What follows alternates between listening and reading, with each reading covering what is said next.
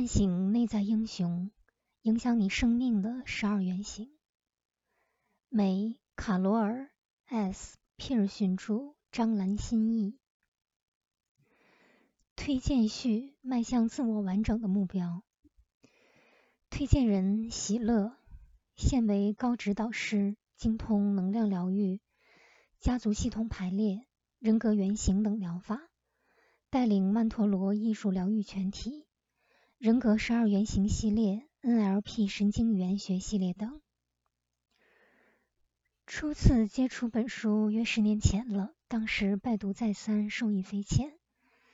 便思索着推广这个系统的洞见。数年之后，随着对于心理疗法的理解日深，便依照十二原型原理与海宁格家族系列排列组合，发展出人格原型排列法的课程。同时撰写了一系列人格原型解析的文章，这样默默推广这个系统数年之后，新闻影响你生命的十二原型将要重新复子，以崭新的面貌再度呈现在大家面前，实在非常开心。原型这个名词在一开始可能会让读者感到陌生，以至于觉得这本书应该高深难懂，其实不然。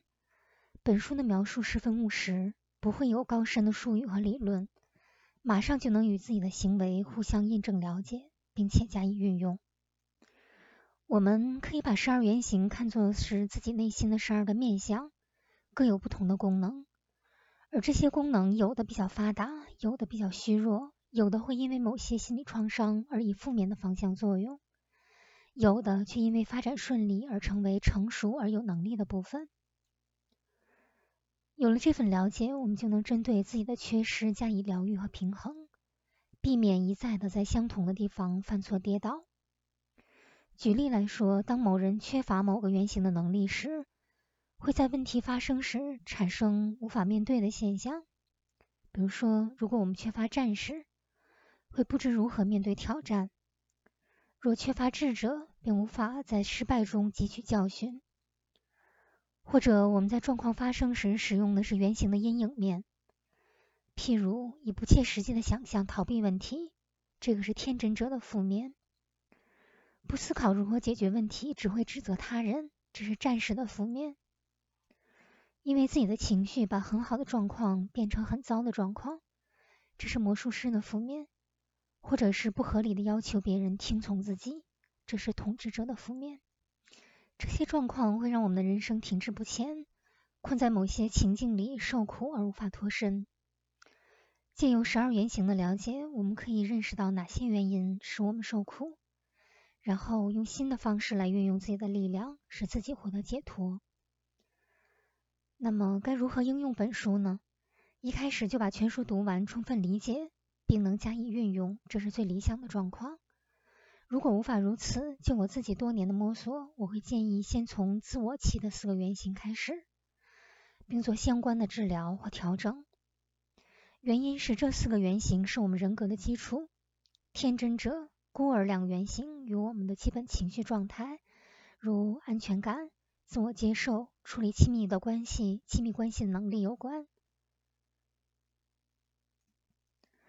而战士和照顾者则与处理外在事物、维护自我生存的能力有关，所以自我状况的成熟与否会很直接的影响我们的生活和人际关系。一个良好的自我状态是人格向上发展的基础，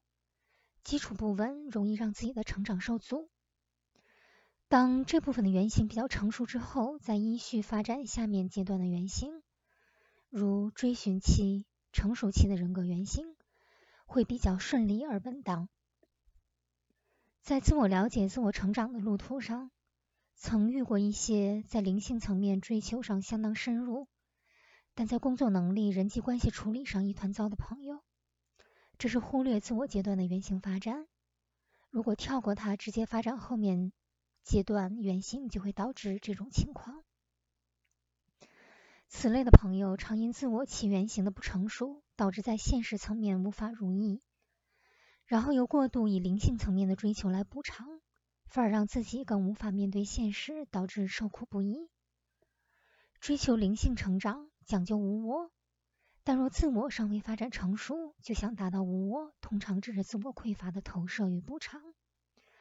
反而容易增长内在的分裂与冲突，这是不明智的做法。借由十二原型的检视，我们对自我了解的掌握会有一个全面性、结构性的了解。所有的内在成长都从自我了解开始。有了这个工具，会让我们路途轻松不少。本书提供了这个途径。并且详加演绎和解说，同时也有自我评量的工具可供自我检测。它不仅有概念的描述，同时有做量化的分析，理论与务实兼备，实在是不可多得的好书。我在此大力推荐，希望各位读者能一起参与内在成长的工作，迈向自我完整与成熟的目标。